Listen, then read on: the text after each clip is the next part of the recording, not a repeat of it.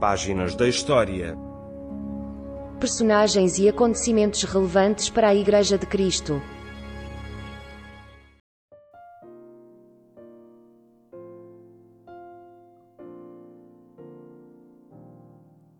Páginas da História, Programa 52. A História da Igreja Antiga, do início até 590 da nossa era. Episódio 20. A supremacia da Igreja Católica Imperial, a terceira Igreja do Apocalipse. Vimos no programa anterior as causas fundamentais para o aparecimento da Igreja Imperial. Um século depois de Constantino, esta Igreja terá estabelecido uma estrutura eclesiástico-política que substituirá a do próprio Império Romano. O mundanismo, a arrogância, o amor pelas riquezas e a ingerência do Estado afetaram profundamente a Igreja de Roma. Esta Igreja evidenciava a sua riqueza em cultos grandiosos e compreendia uma grande diversidade de preceitos, muitos deles vindos das religiões e das filosofias pagãs. A sua estreita associação com o Estado romano fez com que se afastasse cada vez mais do ideal apostólico e exibisse uma ambição de poder que a levava a exigir a submissão absoluta das outras igrejas. Tal como Paulo escreveu a Tito, confessam que conhecem a Deus, mas negam-no com as obras, sendo abomináveis e desobedientes e reprovados para toda a boa obra. Tito, capítulo 1, versículo 16.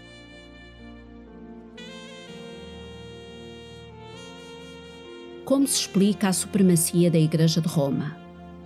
Desde muito cedo que o Bispo de Roma procurou afirmar o seu poder sobre as outras igrejas, reclamando para si a primazia com base numa tradição errada, não documentada e recusada por muitos, de que o apóstolo Pedro tinha sido o primeiro bispo de Roma e, como chefe dos apóstolos, detinha autoridade sobre toda a igreja.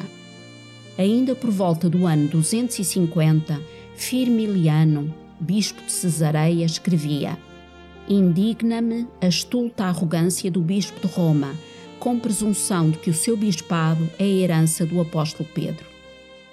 Diversos fatores históricos criaram, contudo, as condições propícias para que o domínio de Roma se concretizasse, embora apenas sobre o cristianismo no Ocidente.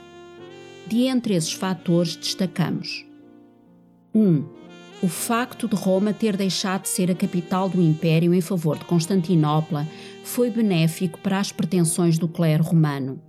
Com a distância da nova capital e do seu imperador e com o declínio do próprio império, a população procurou naturalmente uma nova liderança e encontrou-a no bispo de Roma.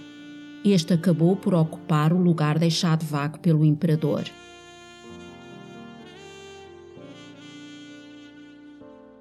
2. Os dois maiores centros de cristianismo eram Constantinopla e Roma, mas esta soube melhor impor a sua autoridade. Em Roma houve poucas divergências teológicas, portanto, menos divisões eclesiásticas. 3. A Igreja de Roma desenvolveu uma agenda cristã prática.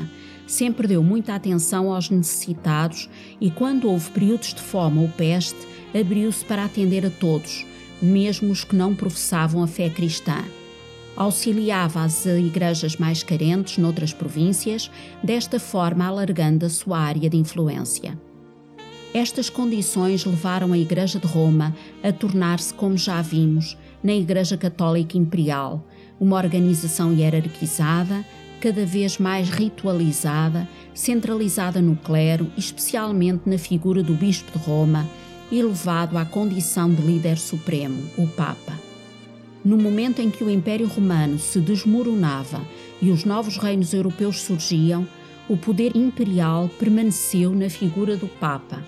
Este considerava-se mandatado por Deus para exercer em seu nome a autoridade suprema, mantendo a unidade do mundo cristão ocidental.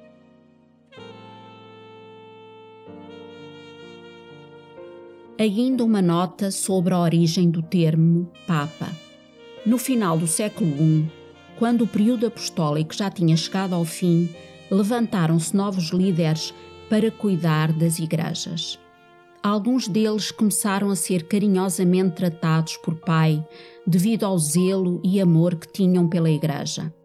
Segundo as palavras do apóstolo Paulo, porque ainda que tivesseis dez milários em Cristo, não terias contudo muitos pais, porque eu pelo Evangelho vos gerei em Jesus Cristo.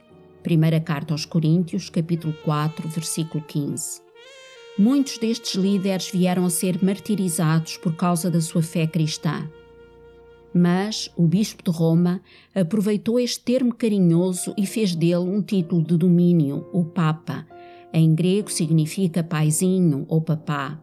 E acrescentou-lhe ainda outro que qualquer cristão verdadeiro rejeitaria, o Pontífice Máximo ou Sumo Pontífice.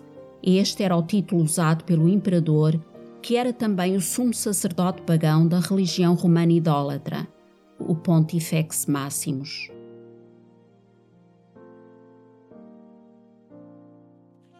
O poder papal foi-se estabelecendo lentamente até 590, mas a partir daí fortaleceu-se muitíssimo com o Papa Gregório I, também conhecido como Gregório Magno. Numa próxima ocasião, falaremos sobre as circunstâncias do seu poder e as suas consequências.